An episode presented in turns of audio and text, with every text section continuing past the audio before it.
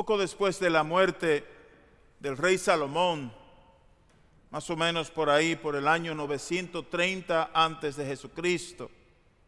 Estamos hablando todavía en, el, siglo 10 antes de Cristo. Una serie de divisiones irrumpieron en el reino y el liderazgo con los hebreos.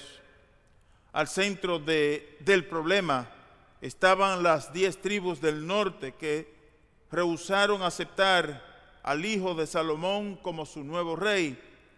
Su nombre es Rehoboam. Como consecuencia de la revuelta y de la imposibilidad por parte de los hebreos y su liderazgo para lograr algún tipo de entendimiento, el quinto, el rey se dividió, el reinado se dividió en dos partes. El reinado del sur, conocido como el reinado de Judá, y el reinado del norte, conocido como el reinado de Israel. Los israelitas, el reinado del norte, formaron su capital en Samaria y los de Judea mantuvieron a Jerusalén como su capital principal. Eso marcó el principio del fin del reinado que comenzado por el rey David y continuado con, con Salomón, hubiese alcanzado en otros tiempos grandes glorias. El imperio hebreo colapsó. Y en menos de 100 años después de la muerte de Salomón, los reinados del sur y los reinados del norte quedaron reducidos a pequeñas ciudades, en parte por la ineptitud y la ineficacia de sus dirigentes, en parte por su corrupción y desobediencia, pero también en parte por los ataques de los asirios y de los gente de Babilonia, quienes con sus fuerzas aplastaron las fuerzas del reino del norte y reino del sur. Ahora permítame hacer una pequeña pausa, separarme un poquito de este pensamiento con Isaías y lo que pasó con el reino de Salomón, para recordarnos a nosotros mismos algo que dijo Jesús en el Evangelio de Marco, en el capítulo 3, versículos del 24 al, 24, al 23. Y esto es lo que ocurrió. Debido al éxito que estaba teniendo Jesús con su predicación y con las curaciones milagrosas que hacía, la gente trataba de encontrarlo donde quiera que él iba. Pero en una ocasión, el grupo que andaba detrás de él era tan grande y las necesidades de curación eran tan grandes que Jesús y sus discípulos ni siquiera tenían tiempo para comer. Y entonces, en esa ocasión que fue cuando Jesús fue a visitar su propio pueblo, y a su propia familia, algunas personas comenzaron a decir que Jesús estaba loco. E inclusive miembros de su propia familia lo creyeron y trataron de ir a buscar a Jesús para retenerlo. Los escribas, uno de los grupos que siempre vivía criticando a Jesús, aprovecharon la ocasión para restarle importancia a la predicación de Jesús y quitarle autoridad a lo que él hacía. Y dijeron que Jesús hacía esas cosas, que echaba fuera a los demonios con la ayuda de Satanás. Entonces Jesús los detuvo y le hizo la siguiente pregunta. ¿Acaso puede Satanás atacar a Satanás? ¿Puede Satanás luchar contra él mismo? Y sigue diciendo, si un reino se divide en contra de sí mismo, ese reino no podrá permanecer.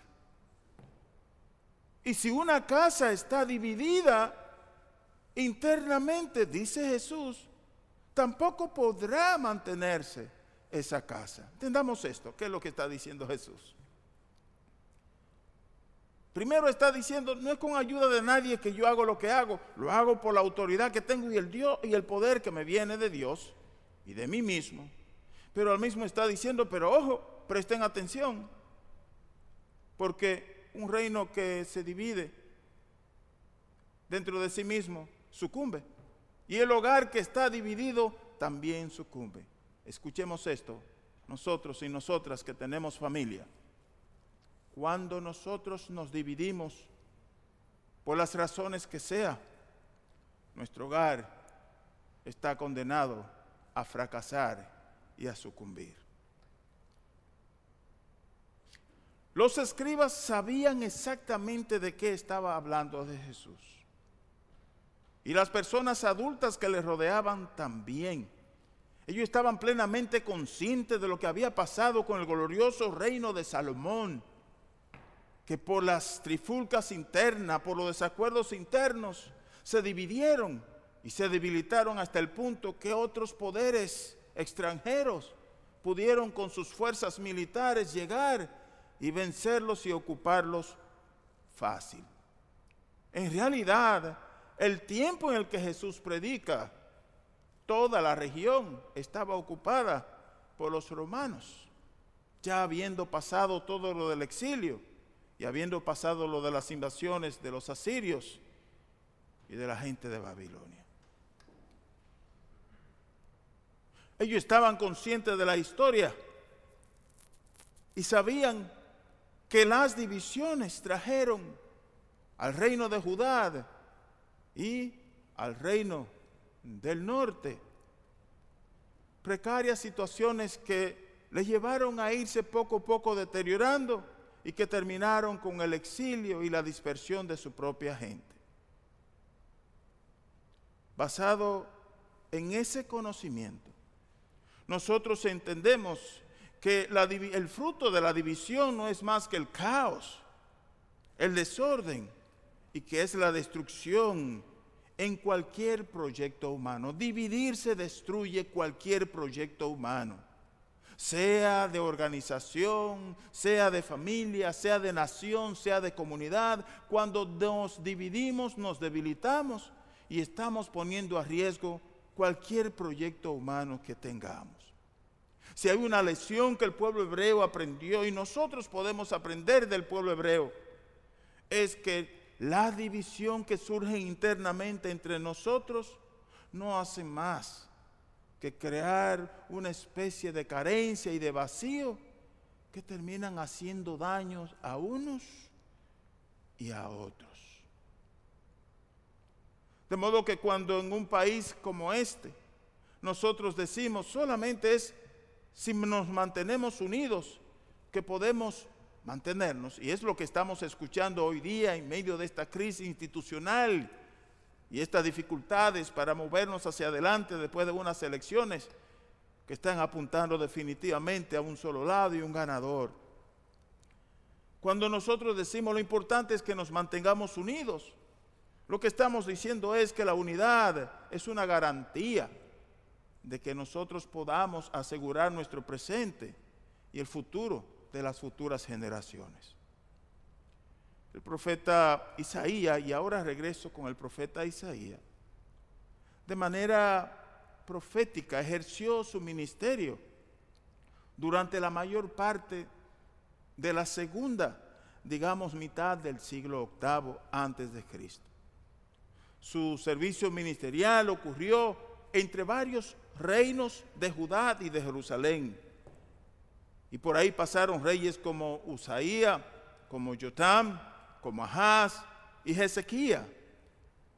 E inclusive él mismo en su capítulo 1, el profeta Isaías sugiere que realmente estas personas estaban durante el tiempo de su ministerio profético.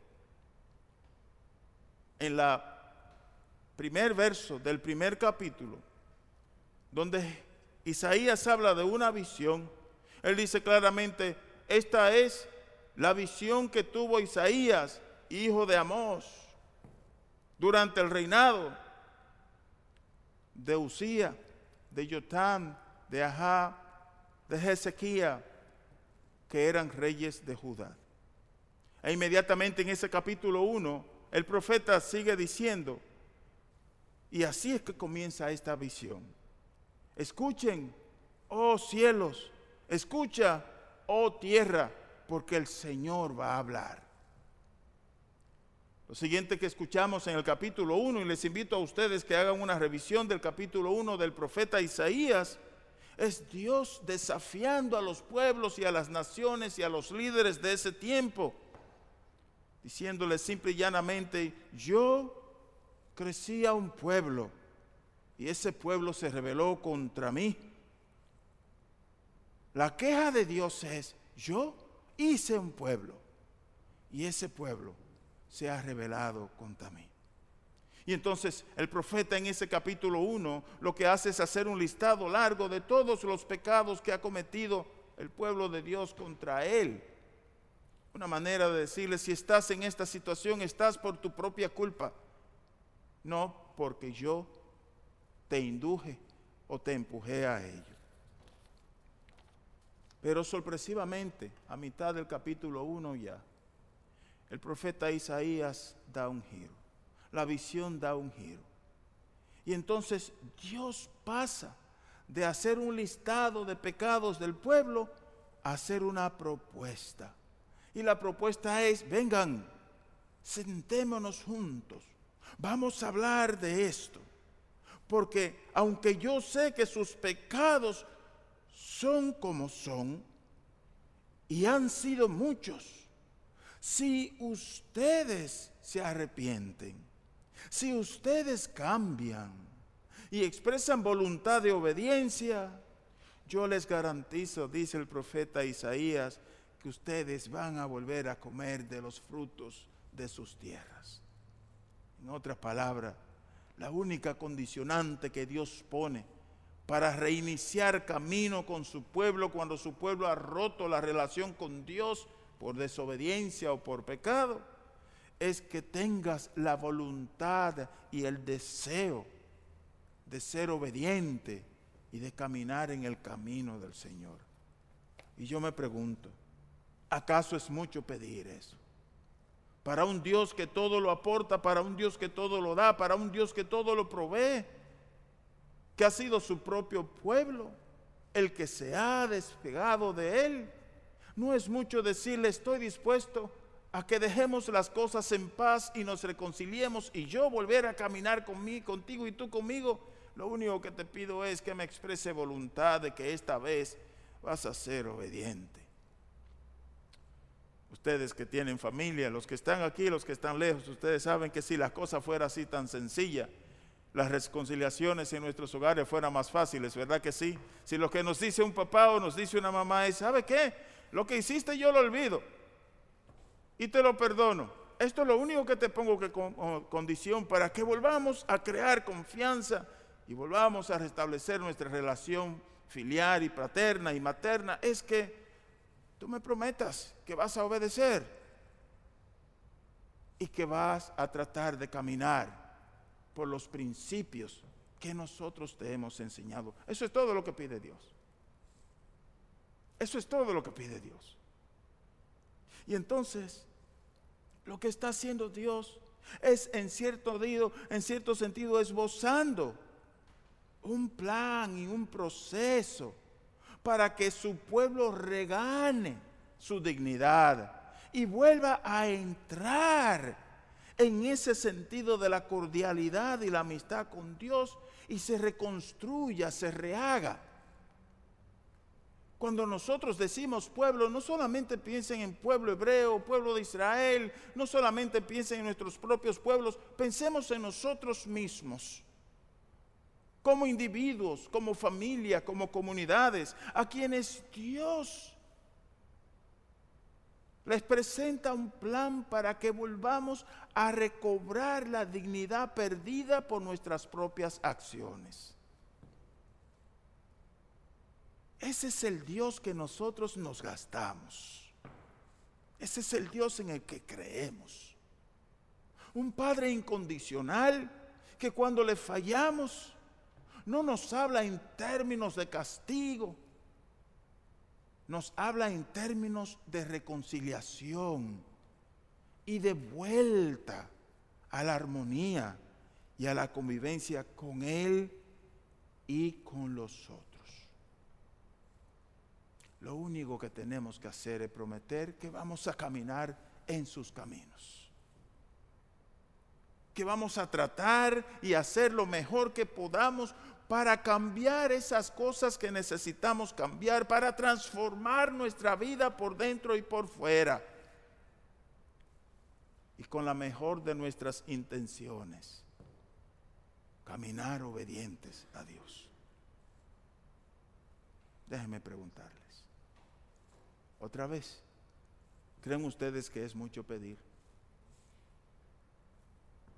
Yo creo que no. Para un Dios que da tanto, para un Dios que ofrece tantas oportunidades, claro que no.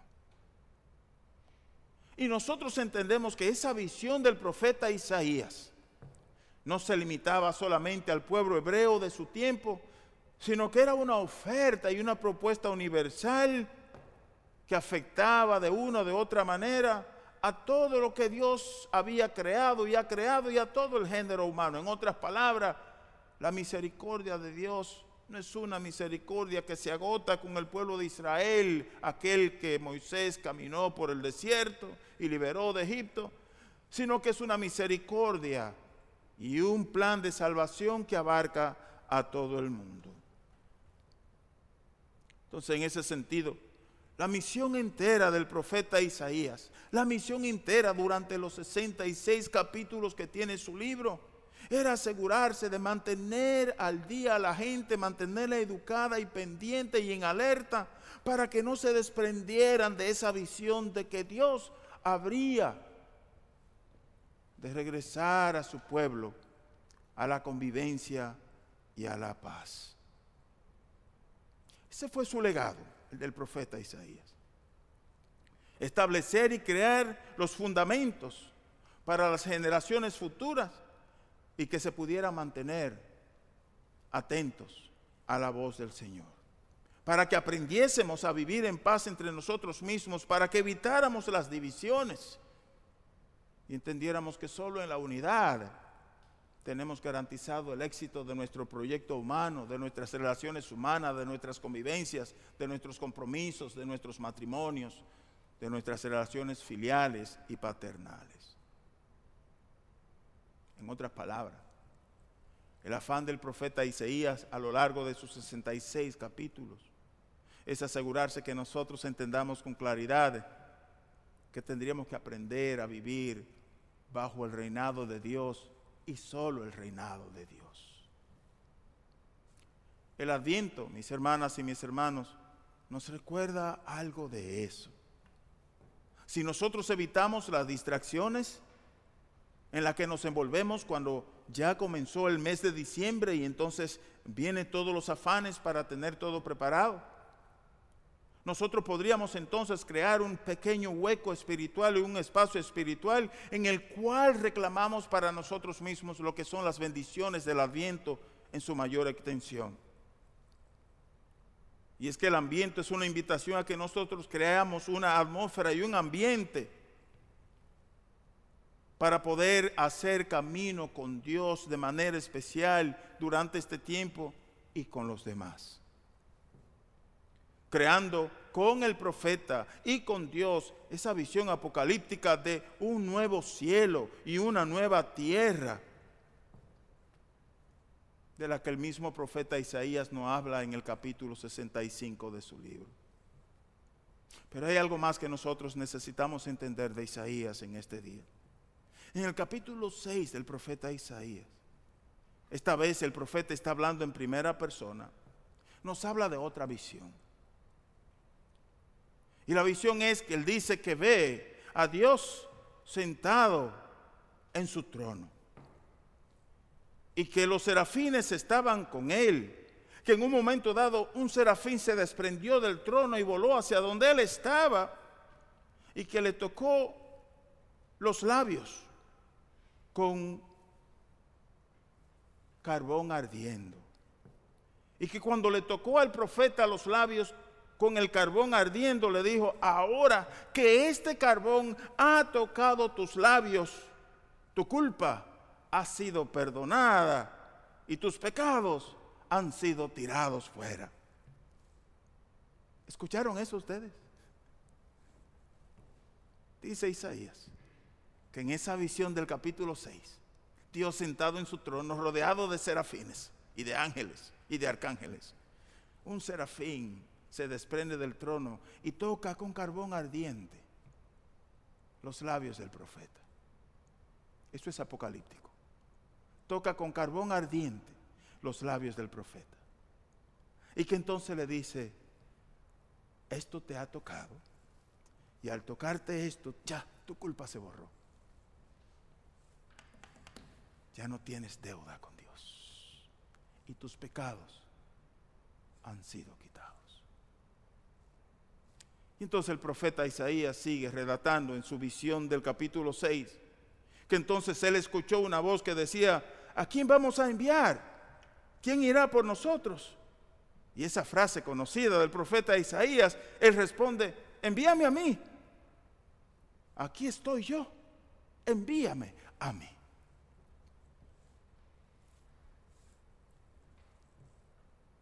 En el contexto de mi llamado durante los años que tuve al seminario, una de las frases más leídas y conocidas por nosotros y canciones cantadas era una que estaba relacionada con este pasaje de Isaías, aquí estoy Señor, envíame a mí.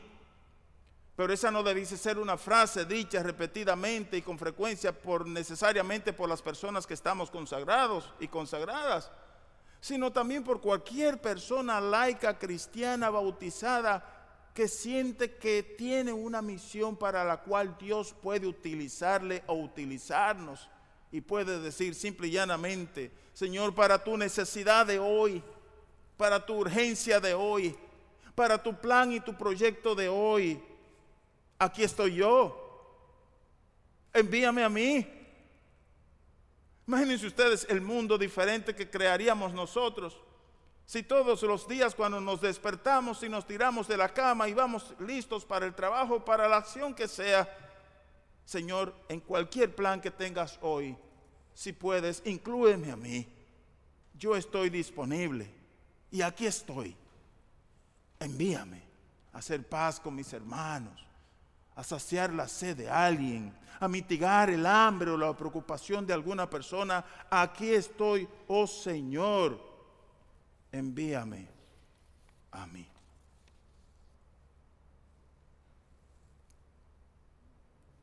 Entonces en ese momento Isaías fue, se le entregó una misión divina, la de guiar al pueblo de Dios y de hablarle al pueblo de Dios. Cuando Isaías dijo, aquí estoy, envíame a mí, la respuesta que le da entonces la voz desde el trono, Dios es, vete y háblale a mi gente de esta manera. Y eso es lo que hace Isaías en los 66 capítulos de su, de su libro. Hablarle a la gente de Dios de la manera que Dios quería de la venida de un Mesías, de la esperanza en el camino, de que la noche no era eterna, que tarde o temprano la luz llegaría, de la liberación del pueblo, del comienzo y el reinicio otra vez, de mejores tiempos y mejores años para su pueblo. E Isaías tomó muy en serio esa misión. Como mensajero de Dios, perfecto. Y lo interesante es, mis hermanas y mis hermanos, que ustedes y yo podemos ser mensajeros de esa naturaleza de Dios.